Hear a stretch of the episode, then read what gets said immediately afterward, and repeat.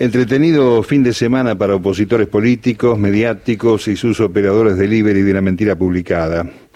El gobierno de Alberto Fernández, por esas cosas por las que seguimos demandando, no brindó todos los detalles sobre el corte del financiamiento en cuotas con tarjetas de crédito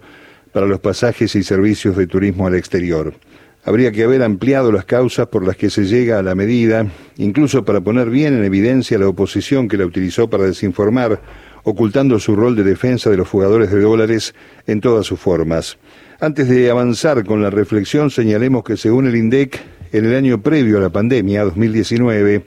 en plena crisis del macrismo, los argentinos que viajaron al exterior fueron 3.950.300, un 12% menos que en 2018 y apenas el 8% de la población total del país que subsidiaba la salida de dólares del Banco Central para afrontar esos gastos.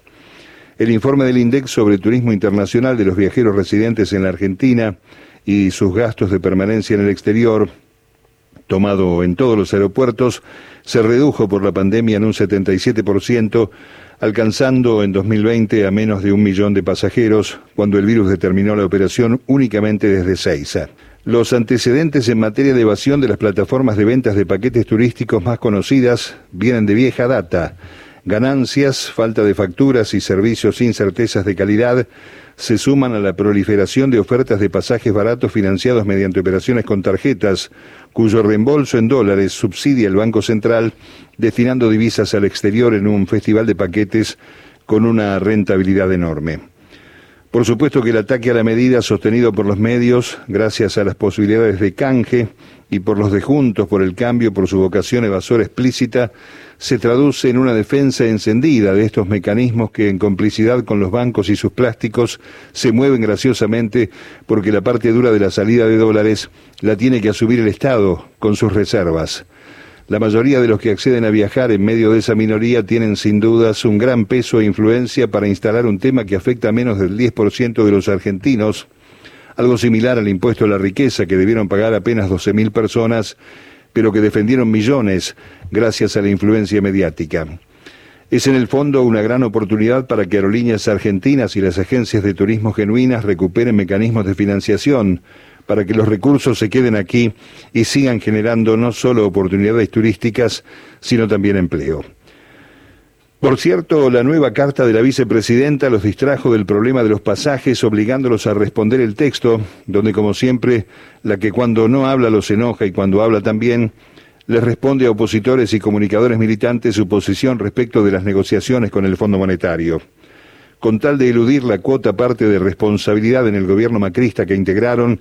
y con las pantallas alcahuetas abiertas, como siempre los notables del cambio hicieron fila para repudiar la carta. Desde luego, sin responder qué harán cuando llegue al Congreso el proyecto del gobierno para arreglar el moco de Macri con el Fondo Monetario, que graciosamente convalidaron para financiar su propia campaña electoral del 19. En cambio, los de la alianza que nos invocó con la deuda de 45 mil millones de dólares le piden a la presidenta del Senado que se haga cargo de la situación y que no responsabilice a la oposición. Cristina los interpela y los molesta, tanto como les molesta que las mentiras del Loafer se caigan una tras otra, desenmascarando la persecución en las causas que pasaron por las manos de Bonadío, la mesa judicial y demás funcionarios militantes de la justicia y de los torneos de pádel en Olivos. Dicen que la vicepresidenta, cuya carta fue reproducida en redes por Alberto Fernández, el ministro Martín Guzmán y numerosos funcionarios del Frente de Todos, finalmente reconoce la victoria de la oposición, otro recurso pobre y nuevamente destinado a eludir sus pecados y obligaciones. Esperamos verlos trabajando en el Senado para comprobar si están en favor de los intereses del pueblo, ahora cuando por primera vez el peronismo no tendrá la mayoría, y tal como se pregunta a Cristina en la carta, podremos ver si querían las bancas para cobrar las dietas, viajar al exterior con pasajes gratis y viáticos en dólares, o para posicionarse en la interna macrista mirando al 2023. Lo que hicieron en favor del pueblo durante la pandemia exime de todo comentario, como en 2009, 2013 y 2017 cuando también ganaron las legislativas. Tenemos muy presente lo que sucedió después de esas victorias y en especial durante el mandato de su jefe, Mauricio Macri. Firmado Mario Giorgi.